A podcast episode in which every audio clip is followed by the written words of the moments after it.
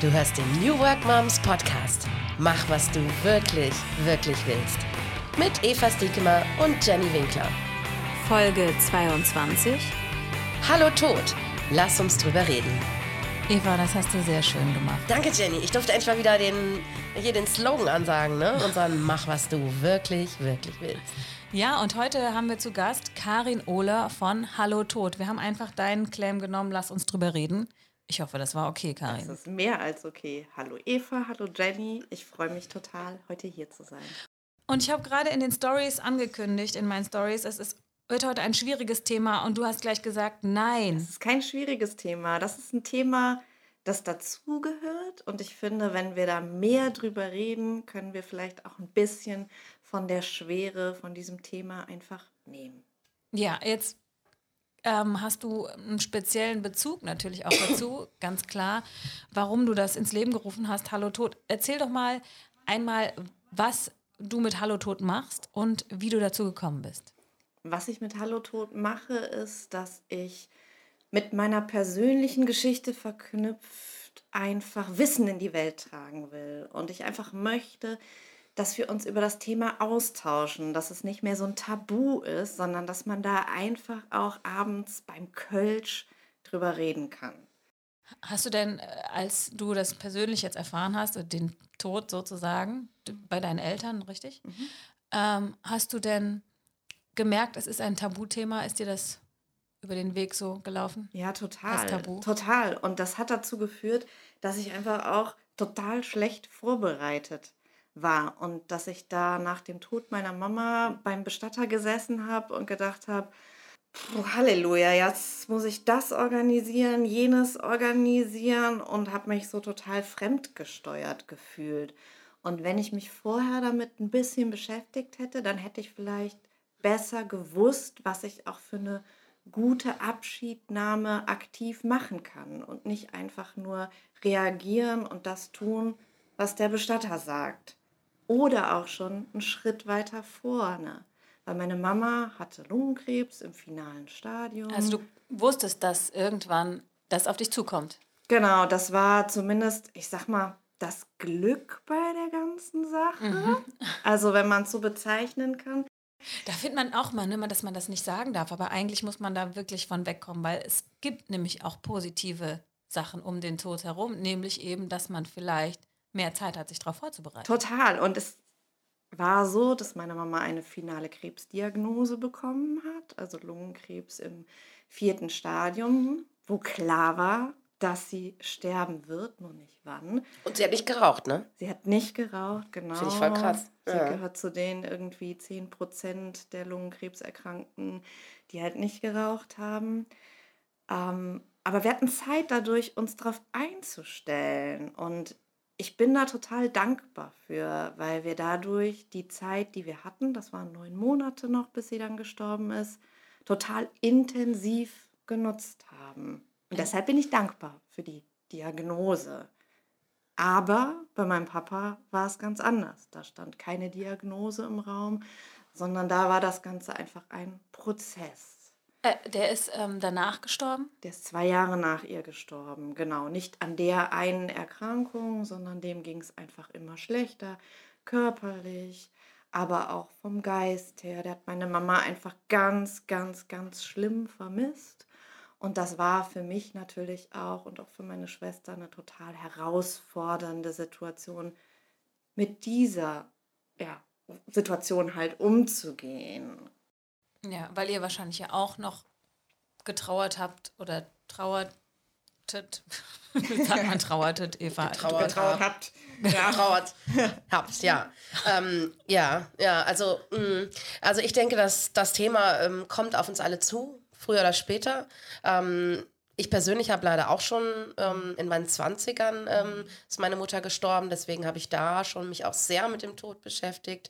Ähm, es ist aber so, dass es natürlich auch ein Verdrängungsmechanismus ist, ne, dass man klar erstmal nicht äh, mit dem Thema zu tun haben möchte, wahrscheinlich, ne, wenn man nicht, also ne, man, man, wenn man Krankheit und Tod ist, ist jetzt nicht die Themen, ne, die man so normal bespricht, ne, so am Stammtisch. Beim Kölsch. Beim mhm. Kölsch, genau. Und ähm, ja, und das ist ähm, bitter, ne? Also es ist bitter, wenn man also noch bitterer ist, wenn man Kinder verliert. Ne? Also auch das ist wirklich was, ja, was man sich gar nicht vorstellen mag, Ja, aber auch ja, immer nee, ist wieder der größte Albtraum, ja. der größte Albtraum wirklich. Und aber Eltern, das ist ja jetzt was alle, wir New Work Moms sind ja jetzt alle so, sag ich mal, 30, 40 und es kommt alle auf uns zu, dass unsere Eltern krank werden und ähm, ja, und das ist total bitter. Und Jenny, du hast ja jetzt auch im letzten Jahr diese schwere Zeit gehabt. Erzähl doch mal ein bisschen. Genau, mein Vater ist auch gestorben letztes Jahr, aber ganz plötzlich. Also da konnte ich mich nicht drauf vorbereiten. Also der hat zwar auch Krebs, Darmkrebs, aber ähm, der wurde operiert im Krankenhaus. Der kannte die Chefärzte da auch super gut. Die waren quasi ne, per Du und haben mir gesagt, Bruno, mir kriege dich hin, bis da und dahin kannst du dann da und da wieder mitmachen. Und dann war, hatte der sich natürlich auch so gefühlt und äh, war dann in der Reha, hat dann zwei Wochen noch die Chemo, die dann anstand, die so, ja, die machen wir dann auch so pro forma mit, so war sein Gefühl dazu.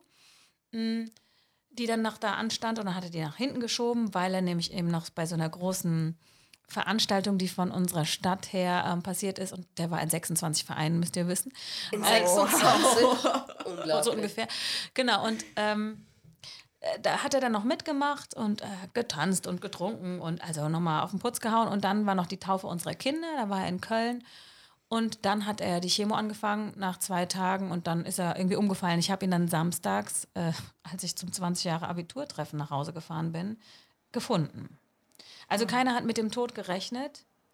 Er auch nicht. Und ich glaube, es muss so eine Kombination gewesen sein aus, es war ein heißer Tag, er hat vorher viel gefeiert, sein Organismus hat aber vorher natürlich diese OP gehabt und so weiter. Und dann auch noch Chemo mit Gift in den Körper. Ich glaube, es war einfach zu viel und der ist einfach umgefallen. Manchmal weiß man auch gar nicht, was besser ist, ne? Ob man noch diese Zeit hat, um Abschied zu nehmen oder ob es nicht vielleicht besser ist, wenn man einfach umfällt, ne? Also dann immer, immer die Frage, für wen? Ne? Genau, also, ist die Frage der Perspektive. Also für die Person, die quasi, stirbt, ne? finde ich es besser, man ist wups, schwaps weg, ne? Das war auch das, wo, ich natürlich jetzt am meisten sage, okay, damit kann ich meinen Frieden machen, weil so hätte sich mein Vater das gewünscht. Vielleicht wäre nicht umgefallen, er wäre gerne im Sessel eingeschlafen. aber also da- das ja, hat er ja wahrscheinlich nicht mehr denjenigen ist es gemerkt. nicht so viel Leid, ne? Und, und nur für die Angehörigen ist es wahrscheinlich mehr Leid, weil man sich nicht verabschieden konnte oder im schlimmsten Fall noch irgendwas Dummes gesagt hat vorher oder sich gestritten hat, ne? Ähm, aber meine Mama zum Beispiel, die hatte Leukämie und war sechs Jahre krank und es war ein langer Leidensweg so, ne? Und auch psychisch war das extrem belastend für die ganze Familie. Und dann wart ihr vielleicht erleichtert am Ende. Nee, das kann man so nicht sagen. Nee. Ich glaube, die Hoffnung stirbt zuletzt irgendwo. Okay. Und wir haben immer gehofft, dass sie geheilt werden kann, weil gerade auch Leukämie kann geheilt werden Ja. mit einer Knochenmarkstransplantation. Wir haben auch eine Riesenaktion gemacht in ihrer Schule. Sie war Lehrerin. Und ähm, haben wir also alle Leute eben animiert, sich da testen zu lassen oder dieses, ähm, ja, für die Knochenmarkstransplantation in Frage zu kommen. Vor allem, sie war auch noch jünger, ne? Ja, Also- 55. Ja, ja. Mm. Das ist schon krass, aber ich finde, du sprichst es gerade an, Jenny, das Thema Erleichterung. Ich finde, das ist ein Gefühl, was auch Platz haben darf. Und, Und ich, das traut man sich nicht zu sagen, ne? und es war, also ich traue mich das auch nicht zu sagen. Ich sitze jetzt hier und denke so, hey, ich sage das hier in einem Podcast, aber so ein ganz kleines bisschen war ich auch erleichtert für mich, für meinen Vater, als er dann gestorben ist. Er war alt, er hat körperlich total abgebaut, er hat aber auch mental total abgebaut und es wäre halt nicht mehr besser geworden. Es wäre nur noch schlimmer geworden mit Pflege etc. Und deswegen bin ich auch damals ein Stück weit erleichtert gewesen. Aber das ist so ein Gefühl, was ja in der Trauer extrem zwiespältig ist und wo man ja bei diesem ganzen Komplex so vielen Konventionen noch äh, unterliegt. Darf man das machen? Darf man das sagen? Und ich finde, es hat halt einfach alles Raum und auch widersprüchliche Gefühle, traurig sein und aber auch eine gewisse Form von Erleichterung etc. Ich glaube, das ist halt oft, wenn, wenn eben die Menschen schon älter sind und auch alleine dann zum Teil sind, dann ist es, dann kann man da wahrscheinlich auch von sprechen. Ne? Aber wenn jemand so mitten aus dem Leben gerissen wird, wie meine Mutter, die stand mitten im Leben und ganze Familie noch und dann ist das irgendwie, ne, dann klar, hätten wir lieber gesagt, wir hätten noch zehn Jahre quasi uns um sie gekümmert. Ich meine, sie konnte auch alles machen und so, ne? Also sie musste halt nur auch Chemo und so Sachen machen, aber die war schon noch, ähm, also es ging ja nicht so richtig schlecht jetzt die ganzen sechs Jahre, ne? Und ähm, ja, aber es war, es war, ähm, für einen persönlich ist das eine extrem schwierige Situation. Also für mich war es in den 20ern super schwierig. Ich weiß nicht, ob es besser wird, wenn man älter wird. Vielleicht. Es kommt drauf an, wenn man vielleicht selber eine Familie hat, ne? Also das ist sowas, also ich hätte mir da, ich hatte damals nichts, ich hatte keinen Job, ich hatte keinen Mann, ich hatte keine Kinder. Ich war wirklich echt lost, voll lost. Und ich hätte mir in der Situation, glaube ich, vorgestellt, es wäre vielleicht einfacher gewesen, ich hätte einen Partner gehabt, mhm. wo ich mich hätte ausweinen können. Ne? Und so, in, unsere Familie ist auch ein bisschen darüber zerbrochen. Und ähm, also er, zunächst, ne? weil wir einfach alle auf verschiedenste Art und Weise damit umgegangen sind. Ne? Und ähm, ich bin auch jemand, ich rede darüber. Also wenn Leute mit mir über den Tod reden möchten, mhm. bitte, ich habe da überhaupt gar kein mhm. Problem mit. Ne? Warum glaubst du denn, ist das so ein Tabuthema? Warum ist das gerade vielleicht auch in Deutschland anders? Ich glaube, das hat sich so im Zweiten Weltkrieg gewandelt. Weil früher war das so, ne, da wurde der Verstorbene in der guten Stube aufgebahrt. Die Nachbarn kamen vorbei, haben noch ein Schnäpschen getrunken, die Kinder haben drumherum gespielt. Und es war irgendwie so was sehr Natürliches, weil es auch zu Hause stattgefunden hat. Und dann ist es jetzt aber so, dass sich der Tod und das Sterben verlagert hat in Krankenhäuser, Pflegeheime. Es ist so, dass über 75 Prozent in diesen Einrichtungen halt sterben und nicht mehr zu Hause. Dann gibt es so diesen in unserer Gesellschaft so diesen, diesen, diese Richtung, nein, ich will den Verstorbenen so in Erinnerung behalten, wie er mal war. Und es wird so ein bisschen verschlossen einfach. Also es gibt jetzt schon viele Initiativen, äh, auch die Hospizbewegung, die das halt ein bisschen ändern will. Aber ich glaube, das ist einfach so ein bisschen über die Zeit so entstanden, dass man das auch von Kindern fernhalten wollte, was relativ wenig Sinn macht. Und ähm, genau. Ja, das ist auch mal die Frage, ne?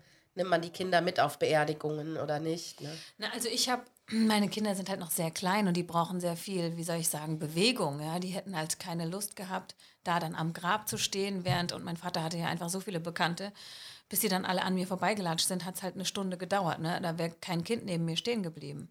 Also war klar, die waren ganz kurz mit im Trauergottesdienst und als sie dann angefangen haben zu quengeln, sind die auf den Spielplatz gegangen. Mhm. Und es war für mich okay, insofern, als dass ich Zeit hatte für meine Trauer, Zeit hatte, meinen Vater da zu begleiten, Zeit hatte, die anderen auch mit zu begleiten, weil man ne, als Angehöriger ist man ja dann auch sozusagen, wie soll ich sagen, Projektionsfläche für die ganzen mm. Menschen, die da kommen und die wollen dich drücken, umarmen. Gott sei Dank war das noch vor Corona, muss ich ehrlich oh, sagen, ja, weil das finde ich gerade total der Horror. Ja. Wenn ich mir vorstelle, mein Vater wäre jetzt gestorben, ich hätte das so schlimm gefunden, wenn man sich nicht hätte drücken dürfen. Mm. Aber klar, also man muss halt jetzt im Moment damit leben. Aber was ich sagen will, also für mich war es eine Erleichterung, dass meine Kinder nicht neben mir waren.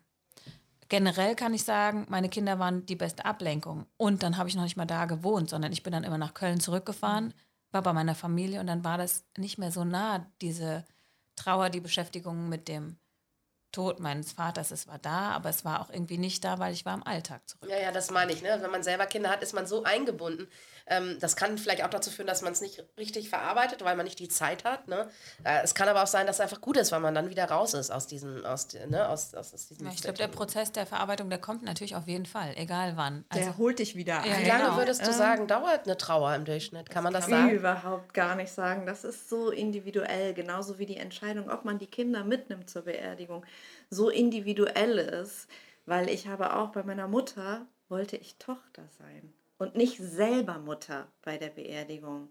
Ich wollte einfach das Erleben, das Wahrnehmen und nicht meine kleinen Kinder an meiner Seite haben. Deswegen, also der äh, Kleine war da noch in meinem Bauch, der war mit dabei, weil die okay. Beerdigung war leider sechs Tage vor der Geburt Was? meines oh Sohnes. Genau. Ähm, aber ich finde, man kann nichts pauschal sagen bei dem Thema Trauer. Und das ist eine höchst individuelle Angelegenheit. Und deswegen ist es, glaube ich, auch total wichtig, dass jeder für sich selbst ganz genau guckt, was kann er leisten in dem Sterbeprozess auch, gerade wenn man Mutter ist, wenn man selber kleine Kinder hat, sich da genau zu überlegen, was kann ich, was will ich und nicht, was muss ich was wird einem eigentlich auch vorgegaukelt, auch gerade als Frau, dass man sich kümmern muss, sondern sich das wirklich ganz, ganz genau überlegt. Und da möchte ich auch gerne Frauen unterstützen, oder Männer natürlich auch, nicht nur Frauen, da wirklich genau hinzugucken, was kann ich leisten, weil diese Zeit ist einfach so krass intensiv. Und ich meine, das wirst du mitgekriegt haben, wenn ihr euch sechs Jahre lang um deine Mama gekümmert habt, wie viele Entscheidungen da zu treffen sind, wie viel auch immer plötzlich passiert. Und da finde ich, ist es ganz wichtig, immer auch ganz ehrlich zu sich zu gucken, was tut einem gut und was will man eigentlich. Was konkret bietest du denn an? Du hast eine Webseite. Genau, hallo-tod.de. Ganz genau. Oder hallotod.de, auch in einem Wort. Im Moment ist es noch ein Sammelsurium meiner Erfahrungen und meines Wissens. Und ich mache eine Ausbildung als Trauerbegleiterin, um dann künftig wirklich auch in einer Art, ja, nenne es Coaching, nenne es Begleitung, egal wie das Label ist, Menschen zu unterstützen in diesen, finde ich, drei sehr unterschiedlichen Phasen. Die erste Phase ist die, die bis zum Tod. Wenn man zum Beispiel eine Diagnose bekommt, dann ändert sich alles. Die Rollen verändern sich. Plötzlich sind deine Eltern dein nächstes Kind. Und du musst total viel entscheiden. Hausnotruf, Pflegegrad, Wohnsituation, Autofahren. Alles kommt irgendwie auf dich zu. Da möchte ich Menschen unterstützen in dieser krassen Phase von der Beerdigung, äh, vom Tod, sorry, bis zur Beerdigung, die ja eher so eine Art Schockstarre ist, wo man oft nur so reagiert. Aber total viel erledigen muss. Total viel erledigen muss, aber auch total viele schöne Sachen machen kann. Was also, meinst du mit schöne Sachen machen kann? Sachen machen kann, um Abschied zu nehmen. Also sowas wie sich nicht nur zu überlegen, welchen Sarg nehme ich denn jetzt eigentlich, sondern was tue ich da rein? Was gebe ich demjenigen eigentlich noch mit? Möchte ich. Oh Mann, da habe ich mir gar keine Gedanken drüber gemacht. Ich auch nicht. Und das ist total. Also da ärgere ich mich einfach drüber.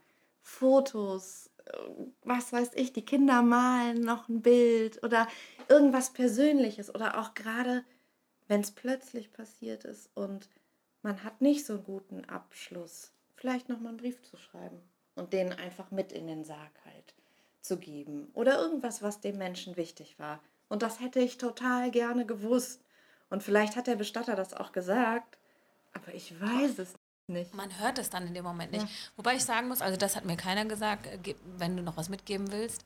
Andererseits denke ich immer, also diese Rituale und diese Sachen, die ich da mache, sind ja für mich, die sind nicht unbedingt mehr für den Verstorbenen. Es hat nur mit meinem Gedenken, meinem Umgang damit zu tun. Also ich glaube, man muss kein schlechtes Gewissen haben, auch wenn ich es ganz kurz jetzt eben gehabt habe, mhm. wenn man das nicht mitgegeben ja. hat, weil man kann auch andere ja, oder Sachen ist es dir auch nicht bedeutungsvoll, weil zum Beispiel bei mir war es so, ich konnte auch nie viel anfangen mit dem Grab von meiner Mutter. Ich bin auch nicht hingegangen.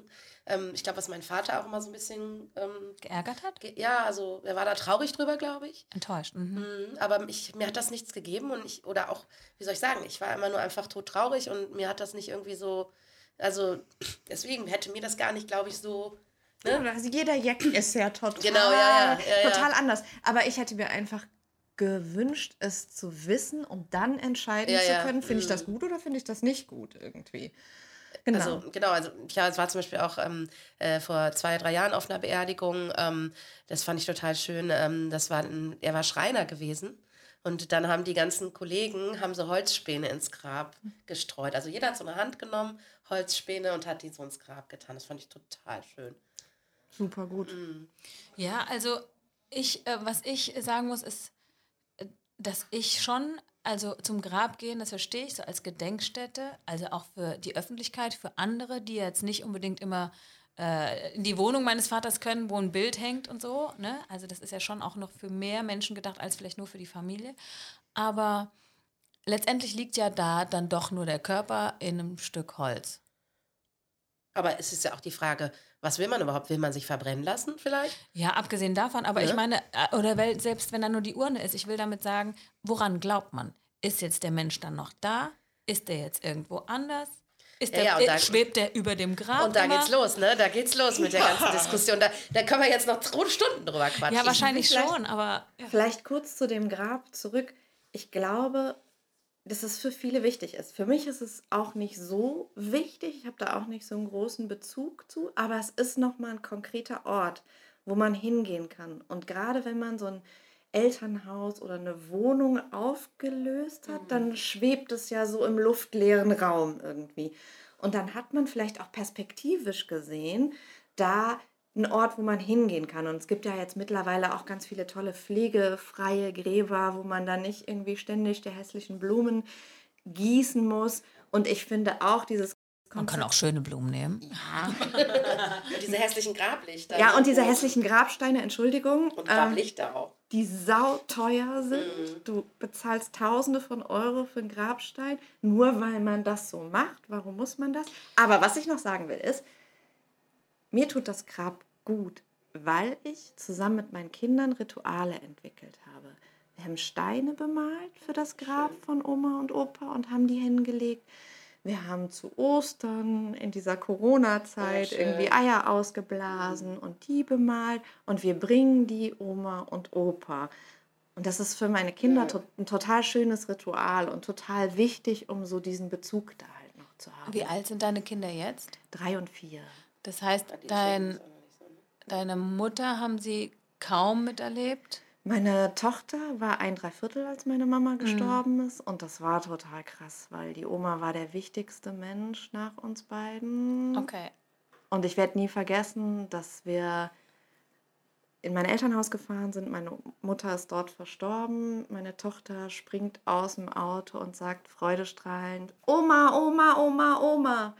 Und das war so einer der krassesten Momente für mich, weil ich wusste, dass meine Mama tot in dem Haus liegt und dass meine Tochter nie wieder ihre Oma so haben wird. Das war halt einfach ja, einfach krass. Genau. Also meine Tochter hat meine Mutter mitbekommen. Ich war, wie gesagt, hochschwanger, als meine Mutter gestorben ist. Und als mein Vater gestorben ist, waren die Kinder ja drei, dreiviertel und zwei. Also Kleinkinder. Und wie redet deine Tochter heute über die Oma?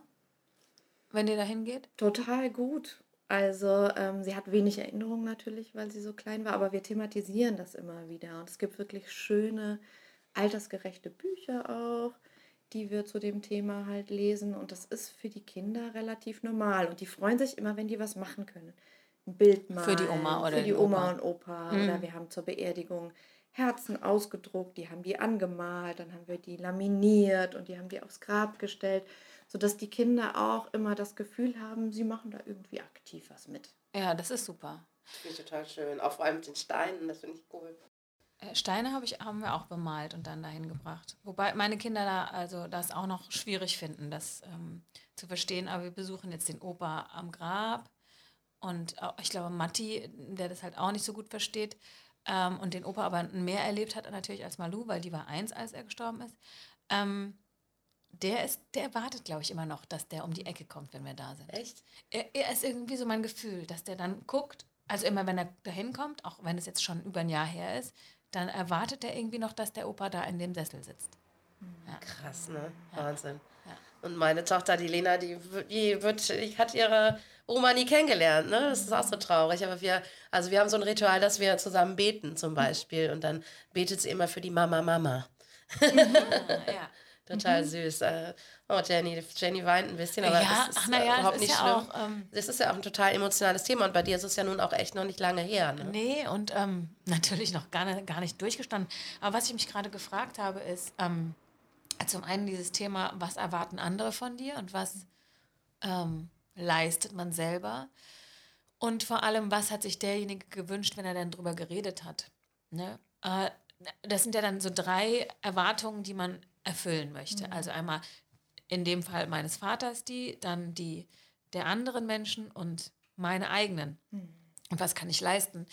In dem Fall war es jetzt sehr äh, konkret. Ich weiß, mein Vater hätte sich gewünscht, dass er ein schönes Grab bekommt, weil das ihm irgendwie wichtig ist, dass das ordentlich aussieht und so. Und jetzt hatten wir nämlich das Glück, dass das Familiengrab zufälligerweise frei wurde, als er auch gestorben ist. Und dann ähm, war mir klar, okay, ich nehme das, egal ob ich jetzt zweifach zahlen muss oder nicht, weil dann kann er bei seinen Eltern liegen. Ich musste Gott sei Dank nur einfach zahlen, weil er gut befreundet ist mit den Leuten aus der Stadt. ja, ja, naja, Er schon. kannte einfach jeden. Ne? Ja, naja, also wenn du ein gutes Netzwerk hast, dann rufe ich halt einfach den Stadtrat an und sag hier, äh, wie machen wir das? Ich zahle auch doppelt. Und dann sagt er, nee, nee, für den Bruno machen wir das schon. Auch wie süß. Ja, das war total nett, aber dann ging das natürlich nicht weiter. Und jetzt kam, als wir das Grab nochmal machen mussten, wusste der eine halt davon der Absprache nicht. Jetzt musste ich ihn nochmal anrufen und sagen, hey, kannst du das noch nochmal? Egal. aber jetzt, genau, und dann zum Todestag, auch ein bisschen Corona geschuldet, war halt jetzt das Grab noch nicht fertig, sondern es ist immer noch das Provisorische mit dem Holzkreuz. Und dann riefen mich wirklich Menschen in der Corona-Zeit an, Freunde meines Vaters, um vielleicht mal nebenbei zu fragen, wie geht's euch denn? Aber sag mal, was ist denn mit dem Grab?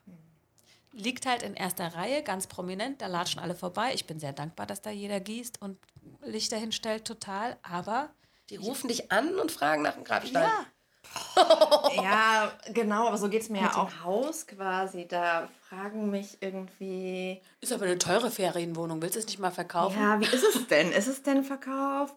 Und dann denke ich mir halt persönlich, Leute, es Kümmert euch euren meine eigenen Sache. Scheiß, Kümmert ja. euch um eure Ja, Sachen. wirklich. Ich mache meine und ich mache das in meinem Tempo und so, wie das für mich gut ist. Und ähm, auf dem Grab meiner Eltern sind halt nur Steine, weil meine Eltern sich das so gewünscht haben, dass wir als Kinder, meine Schwester und ich, keine Arbeit damit haben. Aber das ist doch super. Wenn die Eltern das vorher irgendwie formulieren konnten, dann hat man irgendwie ein gutes Gewissen und weiß, wie man es machen soll. Das finde ich ist wirklich ein guter Tipp. Also für alle, die äh, mit ihren Eltern nochmal darüber reden können. Ja, oder vielleicht selber. Jenny, weißt du schon, Oder wie du dich selber. beerdigen lassen willst? Nee. Nee, du, Nee. Karin? Also Ja, grob. Und ähm, ich glaube schon eher verbrennen.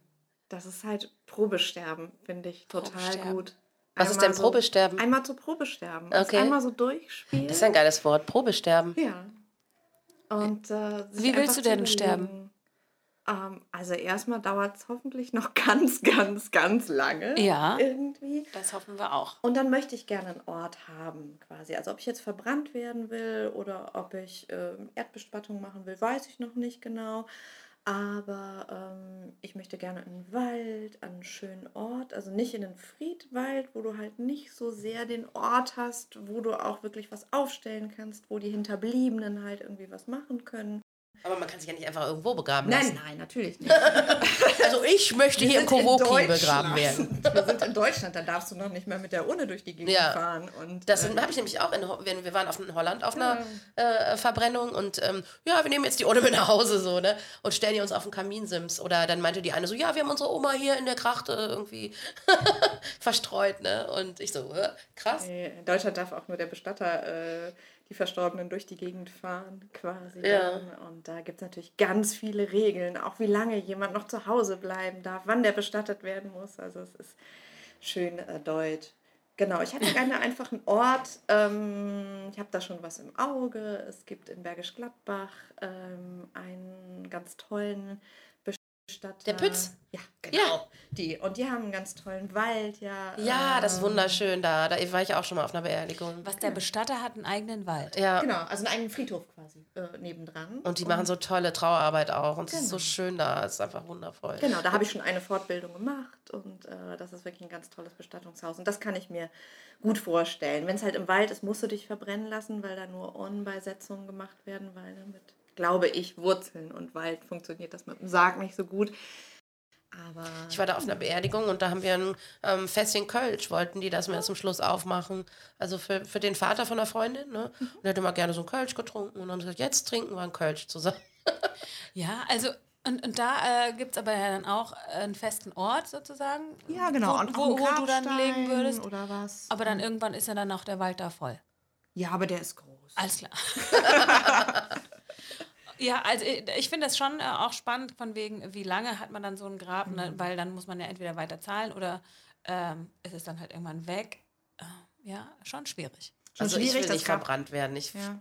Nee, ich hab, wir haben uns da letztens drunter unterhalten, mein Mann und ich, als wir bei dieser ähm, Verbrennung waren. Oder wie nennt man das nochmal im Fach? Kremation. Kremat Kremation. Das finde ich schlimmer, weil da muss ich immer an Krematorium und Klar. den Zweiten Weltkrieg Ach so, denken. okay. Aber, aber ja, so heißt es halt im Fachbegriff. Also ja, ich fand es irgendwie auch irgendwie, ja. Ich habe mir gedacht, nee, ich möchte das irgendwie nicht. Nee, ist mir zu warm so. Du magst doch die Sonne ja, stimmt, aber so ein bisschen heiß da oben. Nee, aber wir haben es ja jetzt on tape. Jetzt ist uns? Wenn ihr euch nochmal anders entscheidet. Nee, nee, aber, aber das finde ich schon tatsächlich auch wichtig und das hat mir auch sehr geholfen damals, als ich entschieden habe, beziehungsweise ne, man sitzt ja dann da, ich war auch die Einzige, die das als entscheiden musste beim Bestatter und sucht dann äh, einen Sarg aus. Ich habe das schon ein bisschen so gemacht, wie als würde ich ein Möbelstück für meinen Vater mhm. bestellen und kaufen. So, was passt denn jetzt ins Wohnzimmer? Was könnten da für Henkel dran? Was wird ihm gefallen? Also so ich glaube, das ist wahrscheinlich normal, dass man so denkt dann auch.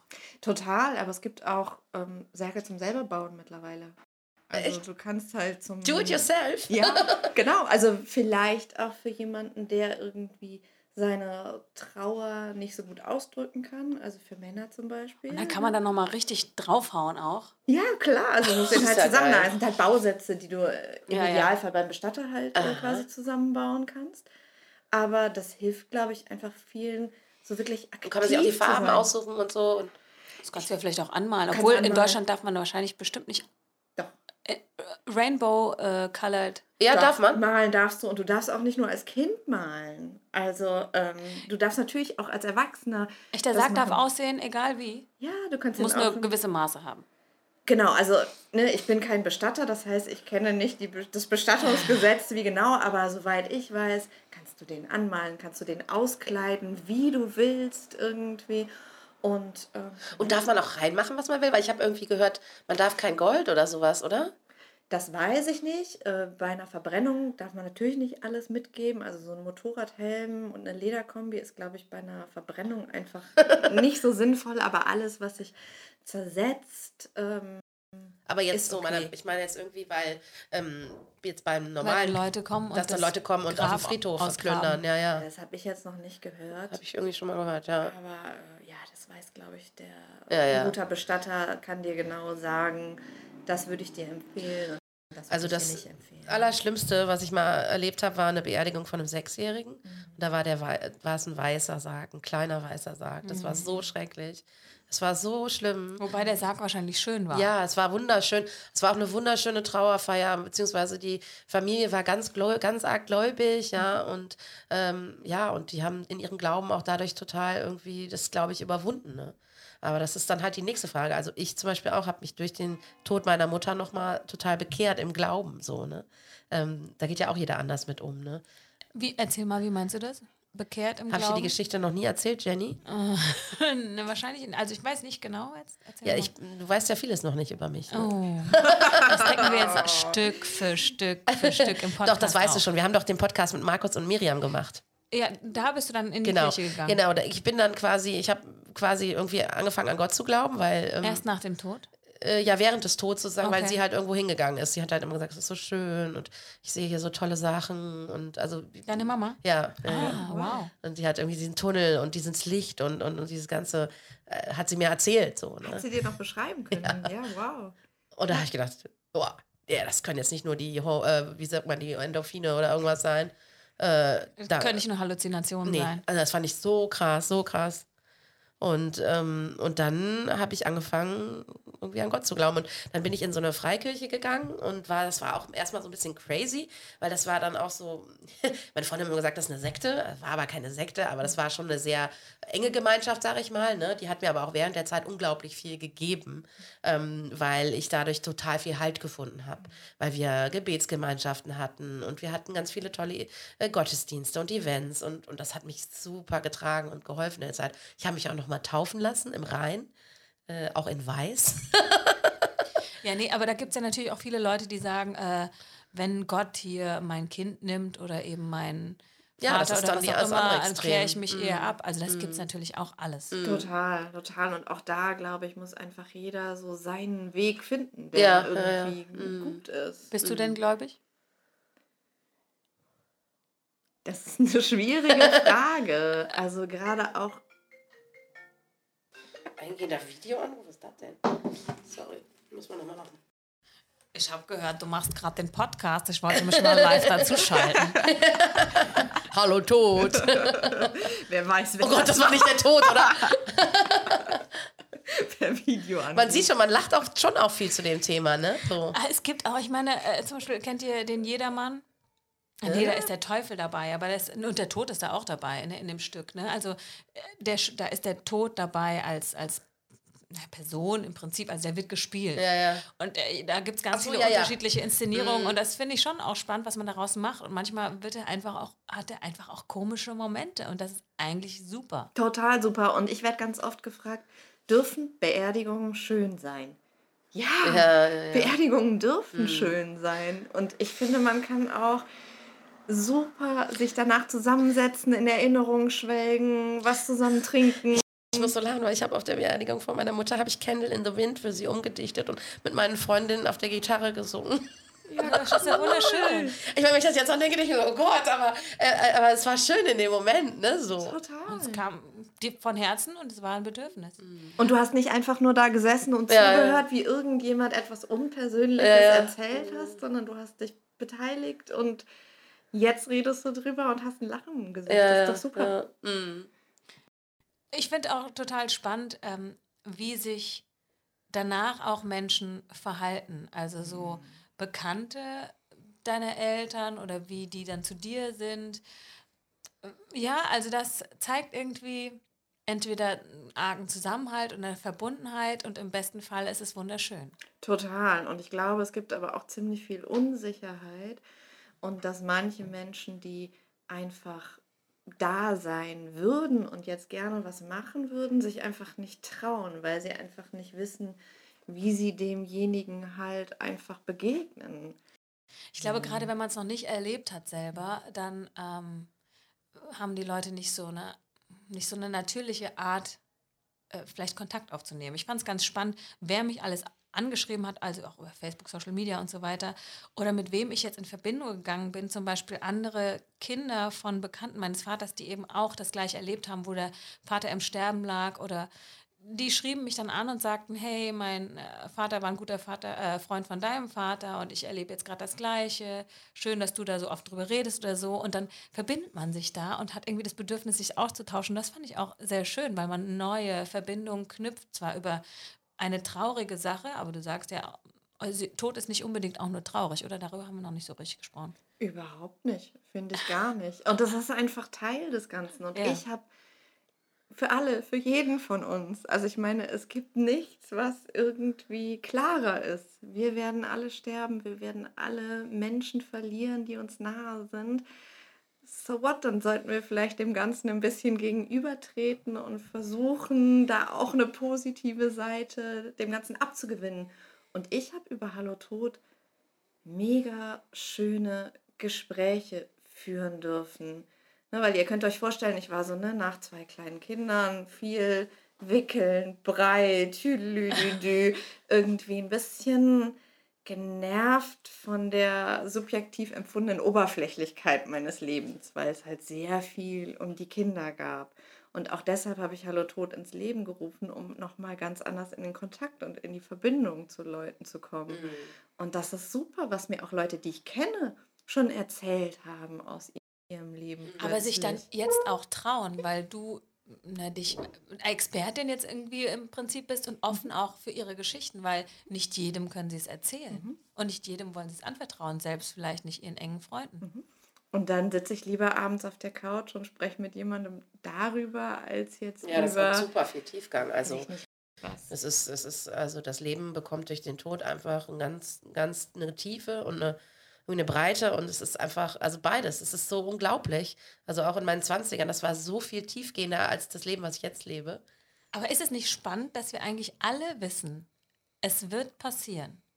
Also, dass wir das trotzdem ausklammern und irgendwie nicht so hinbekommen, ähm, das Leben dann auch besser zu feiern und zu leben. Ich meine, jeder weiß das eigentlich, aber trotzdem gerät man in diesen Alltag zurück und man kann das einfach gar nicht jeden Tag so feiern. Muss man ja auch gar Nee, nicht. muss man irgendwie, aber nicht, sich aber- bewusst sein und irgendwie sich vielleicht auch zu überlegen, über was rege ich mich jetzt eigentlich auf? Ist Ja. es das irgendwie wert? Und das kann ich so im Angesicht der Endlichkeit irgendwie besser, besser leben auch. Natürlich bin ich auch mal genervt, gar keine Frage. Ja, also ich glaube, der Mensch kann nicht mit dem Gedanken leben, dass man jetzt, also, ne, dieses, äh, das haben wir uns auch immer gefragt damals mit meiner Mutter, so mit dem Gedanken, dass ich morgen sterbe. Wenn du mit diesem Gedanken jeden Tag leben musst, ist es wahnsinnig schwer, ne? Ja, das Klar auch. kannst du es auch feiern, aber wenn du weißt, du kannst jetzt jeden Moment sterben, dann ist es schwierig, das zu feiern. Da hast du schon recht. Ne? Ja. Weil du weißt halt, es ist bald zu Ende und du, du kannst eigentlich gar nicht so. Also ich glaube, es gibt dann auch wieder verschiedene Phasen, ne? So in der, sagt man ja so in der Psychologie, dass man erstmal so Wut hat und äh, Angst und dass man aber dann so, wenn man das auch psychologisch begleitet zum Beispiel, dann auch so sich damit versöhnen kann und sich auch darauf vorbereiten kann. Aber ich glaube, dass viele halt eben das nicht machen und sich nicht dann eben ne, in therapeutische Begleitung ge- begeben. Und ich glaube, sowas, auch was du machst jetzt mit der, mit der Trauer, ähm, also wie heißt die Ausbildung? Als Trauerbegleiterin. Trauerbegleiterin. Äh, das finde ich so toll, dass du das machst neben deinem eigentlichen Job. Du bist ja eigentlich PR-Beraterin, ne? Genau, und Texterin. Texterin mit, ja, und jetzt machst du das quasi so nebenbei als. Jetzt mache ich das gerade erstmal nebenbei, weil jetzt habe ich meine eigenen Erfahrungen gemacht, ganz viel gelesen, kleinere Weiterbildungen gemacht. Und jetzt möchte ich das Ganze aber auch noch auf eine solidere wissenschaftliche Basis stellen, um dann wirklich auch kompetent Leute beraten zu können oder begleiten zu können. Und kann man dich jetzt schon buchen oder machst du das dann erst, wenn du fertig Im Moment kann man mich noch nicht buchen, im Moment kann man mich noch anschreiben oder Kommentare schreiben, äh, aber das wird sich halt im Laufe des nächsten Jahres dann quasi entwickeln. bist? Und Hallo Tod ist ja auch quasi ein Blog, ne? Ist im Moment noch so eine Art Magazin, Blog, genau. Und ähm, ist aber immer mehr nicht nur meine persönliche Geschichte, sondern auch das, was man halt so aus der Trauerforschung weiß. Also, dass man zum Beispiel weiß, dass es gut ist, sich einen Verstorbenen nochmal anzugucken. Oh ja, das stimmt. Dahin wollte ich nochmal zurück zu diesem Mhm. Thema, weil, also in diesem Moment, als ich meinen Vater gefunden habe, also habe ich mich nicht getraut, um den Tisch herumzugehen. Also ich habe dann eine Beine liegen sehen. Es hat ein bisschen gedauert, bis ich sie gesehen habe, weil man guckt einfach nicht auf Bodenhöhe. Und dann habe ich mich aber nicht getraut, um diesen Tisch herumzugehen. Dann bin ich erst wieder zu unseren Mietern hoch, wo ich vorher gefragt habe, ob er da mit denen Kaffee trinkt. Und habe gesagt, Dieter, geh du bitte um den Tisch rum. Also das war schon schwierig. Und dann kam die Kripo und dann haben die ja tausend Fragen und so. Und dann haben die den ausgezogen, weil sie gucken mussten, war da Fremdeinwirkung oder nicht. Da bin ich natürlich wieder rausgegangen. Und dann, als er dann da lag, zugedeckt bis zum Hals äh, mit einer Decke, mit einer sehr schönen Decke. Da bin ich ein bisschen traurig, dass die dann weggeschmissen wurde. die muss ich nochmal nachkaufen. Aber ähm, da konnte ich dann näher hingehen, aber ich habe mich nicht getraut, ihn anzufassen. Für meine Cousine und für meine Tante war das überhaupt kein Problem, auch schon am Anfang. Die wollten hin, die sind zum Kopf, die haben ihn gestreichelt. Manchmal habe ich so ein Schuldgefühl, dass ich das nicht gemacht habe. Und es macht mich ein bisschen traurig, aber ich konnte nicht. Nee, aber Dann ist es auch wenn es nicht geht, so. dann geht es nicht. Also bei uns Ja. war das auch eine Familie. Jeder ist da anders mit umgegangen. Ich habe die, wir hatten unsere Mutter, meine Mutter auch nach Hause geholt vom Krankenhaus und ähm, sie wollte halt zu Hause sterben so. Und dann ist sie auch zu Hause eben also eingerasselt quasi und ja wirklich. ja, das, also, das ist einfach so. Ja, aber ich, also ich fand es zum Beispiel, ich war die ganze Zeit dabei. Die ganze Zeit. Und ich habe noch eine Nachtwache gemacht. Und saß die ganze Nacht mit der Gitarre und habe gesungen. Und meine Schwester zum Beispiel konnte es gar nicht. Die konnte sie auch nicht mehr sehen dann. Die war irgendwie total anders. Ne? Jeder geht da anders mit um. Oder mein Bruder, der konnte auch nicht so nah. Mein Vater zum Beispiel auch, der war sehr nah bei ihr und so. Die ganze Nacht noch. Ne? Also da muss man ja sich keine, also keine Schuldgefühle haben. Ich glaube, das ist, ne? jeder geht da anders mit um. Und das ist, Total. Weil- und bei mir war aber meine Intuition für das Thema überlagert durch Angst. Weil ich hatte einfach ganz viel Angst. Meine Mutter, die auch zu Hause gestorben ist, ich war nicht dabei, weil das so schnell ging, aber mein Papa und meine Schwester waren dabei. Ähm, ich wollte die nicht sehen. Ich wollte das nicht. Ich wollte das nicht realisieren, dass sie tot ist. Ich wollte es nicht. Aber du hast ja gesagt, ihr seid, ihr seid dahin gefahren und sie war da noch. Sie lag da noch, genau. Und ich weiß aber jetzt, dass es meistens gut tut, sich zumindest denjenigen halt anzuschauen. Hast du es denn gemacht? Ich habe es dann Ja. gemacht, aber mit viel Widerwillen bei meiner Mama. Und mein Vater wollte unbedingt Fotos von seinem Schätzchen machen. Sie liegt doch so friedlich da. Lass mal Fotos machen. Und ich fand es total, ich fand es total befremdlich erst. Aber zweieinhalb Jahre später habe ich mir diese Fotos angeguckt und war total froh darüber, weil die einfach in mein Hirn gebracht haben und ich viel besser begriffen habe, meine Mama ist tot und die kommt auch nicht mehr wieder. Und deswegen bin ich dankbar, dass er da in diesem Moment so uns alle verrückt gemacht hat und gesagt, jetzt mach doch mal ein Foto hardcore. davon Das wäre echt irgendwie. hardcore, finde ich. Krass. Genau, aber es war letztendlich total, Aber total ich, gut. ja, ich habe auch meine Mutter so, die lag da wie so ein, wie so ein Röschen, ne? Und so ganz, Also so, es sah so wunderschön aus. Mhm. Also ich fand es nicht abschreckend so, mhm. ne, in dem Moment. Also ich fand es schön. Also schön im Sinne von traurig schön, aber es war so friedlich. Ne? Mhm. Ja. Das ist es ja wohl, glaube ich, auch, dass der Tod, also es sei denn, man stirbt natürlich durch einen Unfall oder so, das kann man jetzt nicht äh, beeinflussen. Aber dass der Tod, also wenn er halbwegs natürlich kommt, irgendwie ganz friedlich ist. Das haben wir schon ganz viele erzählt. Ja, ja, ich glaube auch. Also es sei denn, du hast halt extreme Schmerzen, aber oft kriegen, also ne, die Leute haben ja Morphium und die sind, äh, ne, ich glaube, dass die dann in den letzten Momenten meistens ja irgendwie deswegen auch friedlich so sterben. Ne? Also da gibt es ja zum Glück genug Möglichkeiten. Ne? Ähm, ja, ich meine, was natürlich auch immer wieder diskutiert wird, Sterbehilfe. Mhm. Wie stehst du zu dem Thema oder Möchtest du da was zu sagen? Eigentlich habe ich mir da gar nicht so viele Gedanken mm. drüber äh, gemacht jetzt gerade. Das ist gar nicht so sehr mein Thema, weil ich mich mehr auf die Angehörigen konzentriere. Mm. Also die wirklich auch durch so einen Sterbeprozess zu begleiten. Und es gibt ja auch ganz tolle Letzte-Hilfe-Kurse. Letzte Hilfe? Letzte Hilfe. Das kenne ich auch noch nicht. Ist ja, geil. Ich habe schon einen gebucht, äh, den ich dann mache, wo man einfach, so wie beim Erste-Hilfe-Kurs, quasi einen Letzte-Hilfe-Kurs bekommt. Was tut mm. gut, nämlich dann zum Beispiel die Lippen zu befeuchten. Mm. Und ne, dann ist es so, dass Sterbende hören noch total gut. Ja, also ja. wenn man noch irgendwas auf der, auf der Seele hat, dann ja. macht das Sinn, das auch einfach nochmal rauszulassen, auch wenn derjenige nicht mehr so gut halt reagiert. Und äh, deswegen bin ich total gespannt und mache einen letzten Hilfekurs. Cool. Wahnsinn. Genau. Ja, super schön. Also es gibt unglaublich viele Möglichkeiten, sich doch mit dem Tod und mit dem Sterben auseinanderzusetzen vorher. Und das wolltest du, glaube ich, noch sagen, ähm, dass das wichtig ist, also wahrscheinlich auch für den Trauerprozess danach, wenn man es vorher geschafft hat, sich ein bisschen damit auseinanderzusetzen, oder? Genau, also was ich schaffen möchte, ist so ein solides Grundwissen zu haben, dass wenn der Tod eintritt und plötzlich ist er immer, ne, auch wenn das absehbar war bei meinen beiden Eltern, es ist trotzdem ein Riesenschock, wenn es dann passiert, wenn so ein Anruf kommt, wenn man jemanden findet und man ist dann erstmal auf Autopilot. Also ja, das fand ich genauso. Also das fand ich ganz genauso. Ich konnte es nicht fassen, nicht fassen. Genau, und auch, ne, ich konnte diese banalen Sachen einfach nicht tun. Spülmaschine einräumen, meine Kinder in die Betreuung geben, so in den ersten zwei Wochen, die einfach da nur hinbringen und so. Das war mir alles zu viel quasi. Das hat dann glücklicherweise alles mein, mein Mann übernommen.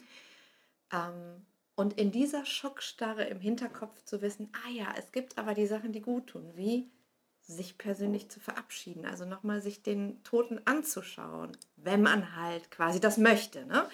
Ähm, bei mir war es halt durch Angst überlagert, also nicht die Angst, sondern die Intuition ein bisschen weiter nach oben kommen zu lassen. Aber auch all diese Sachen, du kannst denjenigen, wenn du willst, selber waschen, selber anziehen, die Sachen mitgeben in den Sarg.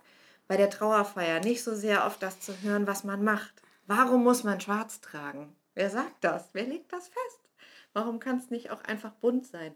Das halt irgendwie so für diese krasse Phase zwischen Tod und Beerdigung irgendwie im Hinterkopf zu haben. Kann man nicht auch bunt? Ja, man kann, man kann ja, sich das ja auch wünschen, ne? Klar, das steht, das steht in keinem Gesetz festgeschrieben, dass man schwarz tragen muss, aber es muss natürlich zum Verstorbenen passen.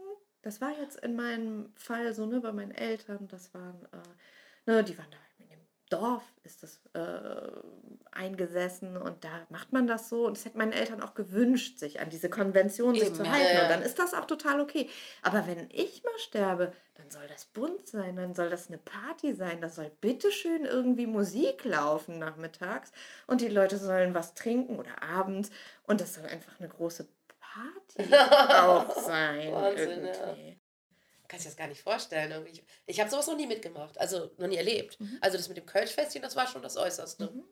Also ähm, was ich ganz schön fand jetzt bei meinem Vater war einfach, abgesehen davon, dass natürlich da total viele Menschen waren, war, dass ich so viel Hilfe bekommen habe, mhm. weil ich äh, ja hier in Köln lebe und die Freunde sehr viel übernommen haben. Also der eine hat den Gottesdienst geplant, dadurch, dass so viele Leute Chöre da auch singen wollten und reden wollten, haben die das dann alles koordiniert, wow. was super war. Am Ende haben dann doch äh, zwei, drei Chöre da gesungen, in der Kirche und am Grab. Ähm, genau, die Trauerrede war gebündelt. Einer hatte alles zusammengefasst und dann äh, vorgelesen, beziehungsweise ja, zusammengefasst. Wow, das hat sich echt nach voll dem krassen Event Ja, ja, ja. Aber das ist doch, das ist doch Und das, echt das, schön. ist, das ne? ist schön. Es war natürlich sehr ähm, konventionell. Danach gab es ein großes äh, Get-Together, würde ich jetzt sagen, ne? Mit. Kaffee und so weiter. Dieses Wort geht gar nicht. Ja. das, Das war auch das so möchte krass, ja. streichen. Aber, aber es war schön. Also Ja. was, was ich, wo ich vor ich Angst hatte, war, oh Gott, oh Gott, wie wird das denn? Mit diesen Beileidsbekundungen ne, abzusehen, das habe ich gar nicht da reingeschrieben in diese Anzeige, weil ich dachte, wenn es denen ein Bedürfnis ist, ich werde das schon aushalten. Aber ich wusste nicht, wie wird sich das anfühlen. Was schön war, war aber, dass ich das Gefühl hatte, ich bekomme diese ganze Energie und die, das Wohlwollen, was sie meinem Vater gegenüber, also auch empfinden, auch ab als positive Energie. Und das war schön. Kann ich auch, kann ich genauso unterschreiben. Ich habe so viele herzliche Umarmungen bekommen, die ich sehr genossen habe, die ich einfach schön fand und die mir Kraft gegeben Bei haben. mir war das leider nicht so auf der Beerdigung von meiner Mutter, weil ich selber so in so tiefster Trauer war, dass ich überhaupt nicht darauf reagieren konnte irgendwie. Also warst du gar nicht offen für, ne? Nee, überhaupt nicht. Überhaupt nicht. Ich fand es auch einen ganz schrecklichen Tag, weil alle, das hat mich so belastet, dass die Leute dann alle zu uns kamen, ja, heulend uns, ne, uns da äh, umarmt haben. Und ich fand es ganz furchtbar, weil ich echt so tiefste Trauer hatte, dass ich da überhaupt nicht ne, mit umgehen konnte. Ich war auch sauer auf der Beerdigung. So war es auch. Ne? Also, weil, glaube ich, äh, wir hatten eben schon mal von Projektion gesprochen. Natürlich gibt es Leute, die dann ganz viel projizieren und wo du weißt, okay, die weinen jetzt gerade nicht um meinen Vater, sondern die weinen irgendwie um irgendwas von sich selbst. Und wo ich mir gedacht habe, hey, können wir doch auch irgendwo anders machen. Irgendwie. Also es ist alles überhaupt kein Schwarz und Weiß, Ja, finde ich. Und ja. jeder macht da ganz unterschiedlich. Ich war es auch noch, ich war auch noch sauer, weil meine Familie, ich habe gehört, wie die am Lachen waren. Da war ich total sauer, Okay. weil ich das nicht abkonnte in dem Moment. Ne? Also wenn ich das jetzt nach, äh, nachgehend analysiere, war ich die perfekte Tochter. Die äh, Rolle habe ich ausgefüllt, wie mein Vater es erwartet hätte. Ich war die perfekte Gastgeberin für diese ganzen Menschen, die da waren. Wow. Und aber das hat mir auch den Halt gegeben, ne? dieser Rahmen, zu wissen, das wird von mir erwartet, das hat dann, da war ich dann auch stark, stärker als äh, ich gedacht habe, dass ich sein kann. Dass ich natürlich auch schwach bin da in den Momenten, dass die Trauer dann später kommt. Äh, In diesem Moment konnte ich das nicht, weil ich eben diese Rolle hatte, okay, ich mache es für euch alle schön, ihr alle könnt euch toll verabschieden. Aber es hört sich auch wirklich, was du erzählt hast, nach einem ganz, äh, also einer schönen Feier an, ne? Genau, aber diese Rolle, die ich dann hatte, also es war keine Belastung, auch wenn es sich vielleicht Ja. das jetzt äh, manchmal so anhört, aber es war, gab mir einen ganz klaren Auftrag, den konnte ich dann da abarbeiten. Auch natürlich ein bisschen trauern. Also meine Trauer, mein schlimmster Moment war, wo ich eben dann doch, weil die Kinder auf dem Spielplatz waren, mit meinem Mann alleine hinter dem Sarg hergelatscht bin. Das, also ne, von der Kirche bis zum Friedhof ist nicht so weit, aber das war schon äh, schwierig. Der beste Freund meines Vaters war hinter mir, meine beste Freundin war auch da, aber trotzdem. Also du hast das, getragen quasi, du hast das leidvoll, ne? Ja, also das war, das war schwierig. da hätte ich mir gewünscht, dass mir jemand die Hand hält, besser. So. Und ich glaube halt, es ist so wichtig, dass wir heutzutage, also das, was du jetzt machst, Karin, ne, das finde ich so wichtig, weil wir haben heutzutage nicht mehr die Instanzen, an die wir uns wenden können. Die Kirche hat, ne, hat immer weniger Bedeutung und du gehst, du rufst nicht den Pfarrer an, wenn du irgendwie, ne, also nicht als erstes, sondern Freunde, Bekannte, Verwandte. Du, du, du hast aber auch nicht so die eine Person, die jetzt so ein bisschen neutral ist, ne. Das ist, glaube ich, auch wichtig, dass man jemanden hat, der nicht die gleiche Trauer in sich trägt, ne, sondern jemand, der damit umgehen kann, professionell, ähm, der dich begleiten kann. Und das ist was, was ich mir echt wünsche, ähm, dass das wirklich, ich wünsche dir auch ganz, ganz viel Erfolg damit. Und ähm, hallotot.de ist wirklich so ein tolles Projekt. Schaut Ja, auf, jeden Fall, mal vorbei. Und vor allem, dass alles okay ist, dass du einem sagen kannst, du erwartest nämlich nichts von mir. Ne? Du bist kein Bekannter, Genau. du bist Ja. kein Freund. Ähm, also in dem Sinne von der Familie meine ich Genau. jetzt. Und du Alles kannst einfach aus. ganz neutral sagen, es ist alles okay, was du fühlst, wie du handelst. Du musst dein Ding machen. Ja. Ja. Mhm. Und guck mal, es gibt die und die Sachen. Da kann können ich dir helfen und dich informieren. Genau, Genau. die gut tun. Überleg mal, ob das was für dich sein könnte irgendwie. Und guck auf dich. Ja. Weil, ne, das sind ja die ganzen New Work Moms, wollen ja immer sehr viel und in allen Dingen auch gut und richtig äh, sein, aber Richtig sein ist da nicht unbedingt immer angebracht. nee, ne? genau. Ja. Aber es gibt auch so einfach so viele Leute, die dir eben da reinquatschen. Also die dir zwar helfen wollen, aber natürlich ihre eigenen Vorstellungen da auch äh, Platz machen wollen. Ja. Nee, also deswegen äh, die Message an euch da draußen. Ähm, einfach, ja, schließt euch zusammen, kontaktiert Leute, die euch am Herzen liegen und macht das Beste aus eurem Leben. Zum Beispiel Karin kontaktieren. Ja. Ich freue mich auf euch. Schaut vorbei mal auf www.hallotod.de. Ich schiebe jetzt noch unseren Good Deed of the Week nach. Karin hat uns da noch ein ganz tolles Projekt rausgesucht und zwar heißt das Familienhörbuch.de. Das Familienhörbuch ist eine Art Zukunftsgeschenk für die Kinder von schwerkranken Müttern und Vätern. Es soll ein Geschenk sein, was die Kinder dann später an ihre Eltern erinnert, wenn sie dann Fragen haben wie, wer war meine Mutter, wer war mein Vater? Und das kann dann auch in der Trauerarbeit die Kinder und Familien unterstützen und begleiten. Wir finden es ein ganz tolles Projekt. Man kann es auch noch unterstützen auf GoFundMe, das werden wir verlinken. Schaut da mal rein. Es ist eine Frau, die das ins Leben gerufen hat, die selber ihre Tochter verloren hat. Und dieses Projekt dann für ihre Enkel und sich selber und ihre Familie aufgenommen hat. Ja, vielen, vielen Dank, ähm, dass du da warst, liebe Karin. Ich fand es ein ganz, ganz spannendes Thema und sehr traurig auch. Und Emotional. Ja, wir haben ein bisschen geweint, aber das ist, gehört dazu. Und, ähm, Dafür ja, muss Raum sein. dafür gibt es Raum. Und wir haben nicht nur geweint, wir haben auch gelacht. Richtig. Auf jeden Fall. Eure Aufgabe ist jetzt, nochmal vielleicht sich Gedanken zu machen über den eigenen Tod, nochmal vielleicht darüber zu reden, dass es nicht so ein Tabu ist und dann beim nächsten Mal wieder zuzuhören. Auf jeden Fall. Also, ich sag Tschüss und bis zum nächsten Mal. Danke, Karin. Tschüss. Danke, tschüss.